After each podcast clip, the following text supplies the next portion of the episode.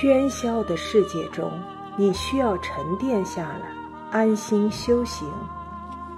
欢迎收听《人生是一场修行》，作者高金国，演播西村斜阳。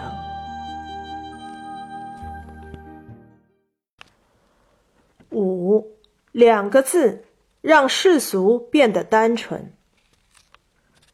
说完了童年。我们接着说成年，你会说没错，童年是很单纯，很令人向往，可是回不去。在世俗的世界里活着，我们该如何修行，才能让自己获得满足感、愉悦感？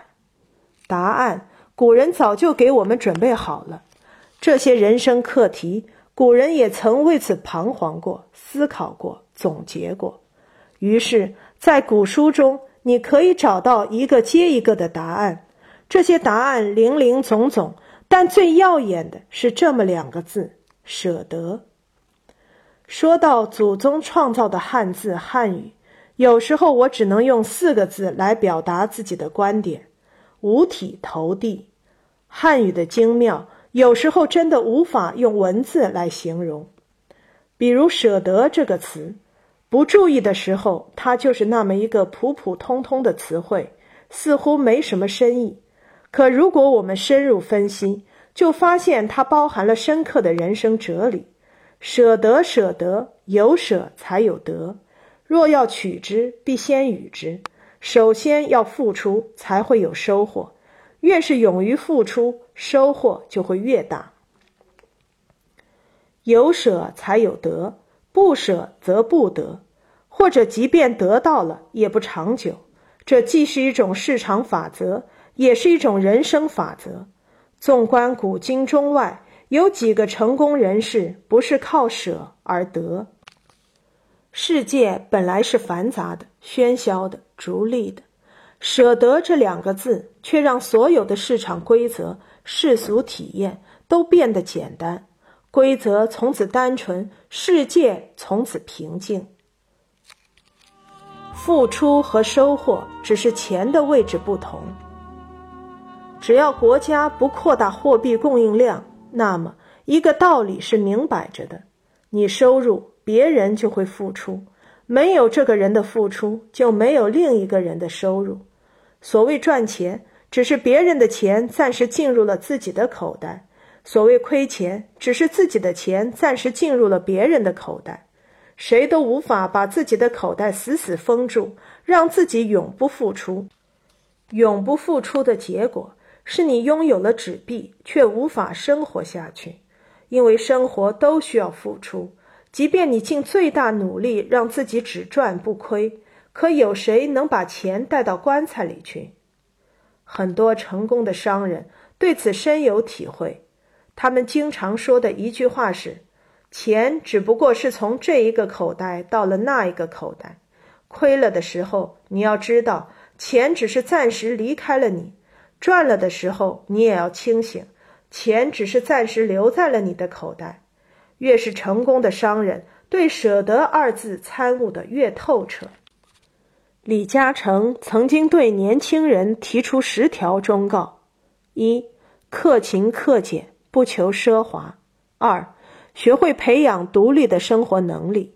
三，赚钱靠机遇，成功靠信誉。四，耐心等待成功的到来。五，有胆识也要有谋略。六，别人如果放弃，你就要出手。七，懂得用人是成功的关键。八，不要对一项事业情有独钟。九。时刻考虑合作伙伴的利益。十，肯用心来思考未来，与朋友们借鉴。这十条忠告，并不全是关于舍得的，涉及到很多人生经验、商场经验。而第九条，时刻考虑合作伙伴的利益，其实就是舍得。如果没有这个舍，合作伙伴的利益无法保证，将来合作的机会就会减少。赚的钱自然也会越来越少。不仅商场中要有舍得思维，即便是家庭生活，这种思维也很有益处。有一位白领女性，结婚之后发现婆婆特别俗气，很典型的小市民形象。她知道这种人虽然表面上婆婆妈妈、俗里俗气，但本质不坏，内心大多比较善良。只不过一些本来很纯洁的东西，从他们嘴里表达出来，就变得俗气了。针对这种小市民特点，她尽量迎合婆婆。努力把婆媳关系处理好，虽然她和婆婆不是一个阶层的人，但关系却很融洽。婆婆经常逢人就夸，这里面很关键的一点就是，每到婆婆过生日，无论当时的经济状况如何，她都会筹措一笔钱给婆婆买件纯金的装饰品。一开始是戒指，戒指多了就买耳环。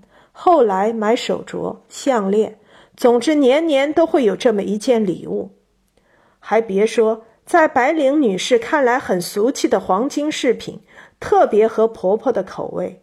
她整天披金戴银的，出去也爱显摆，很特意的跟老伙伴们炫耀，这个是多少克的，那个是多少 K 的，到最后总忘不了说一句：“儿媳妇买的。”那意思是说。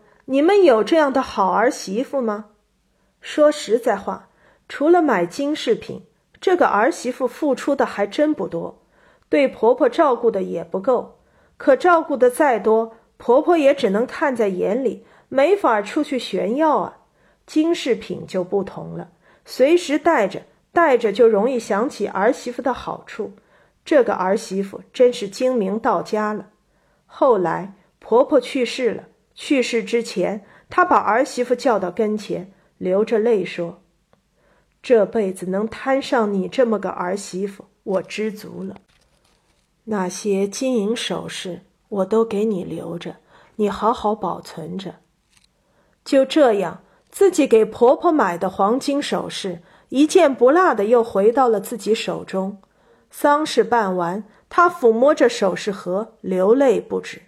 老公怕她太伤心，就宽慰她：“人走就走了，别太伤心了。”他说：“当年我给咱妈买黄金首饰，不能说没有一点私心，是觉得黄金能增值。当初买的时候才八十多一克，现在都三百多了。”她对婆婆的付出，婆婆原封不动的给她保存了下来，而且有了好几倍的增值。她更没想到的是，她不仅获得了黄金增值的回报，还获得了婆婆的心。人总是难免自私的，比如这位儿媳妇，我们不得不佩服她的精明。但如果你把这种私心放在一个大家都可以共享的位置，那么回报可能会远远超出你想象中的那点私利。恰到好处的心机。人不能心机过重，但不能没有心机；人不能心眼太多，但不能缺心眼。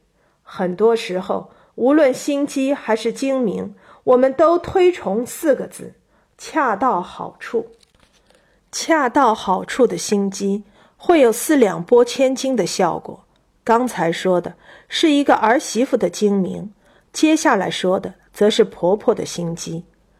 这些故事无一例外体现了两个主题：第一，有舍才有得；第二，舍得的舍不一定仅仅是钱财，对别人的信任也是一种舍，而且会让你得的更多。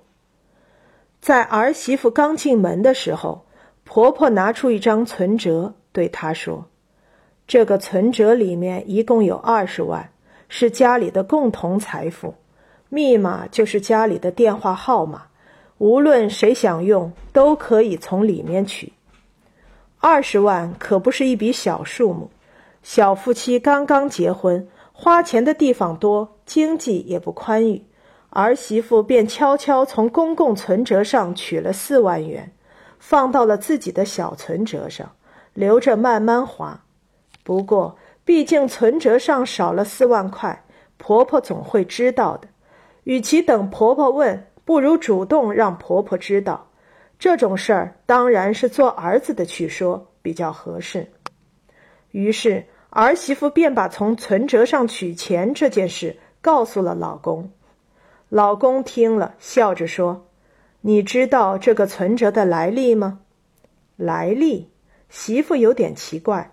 这个存折难道还有什么说法吗？老公给她讲了自己小时候的故事。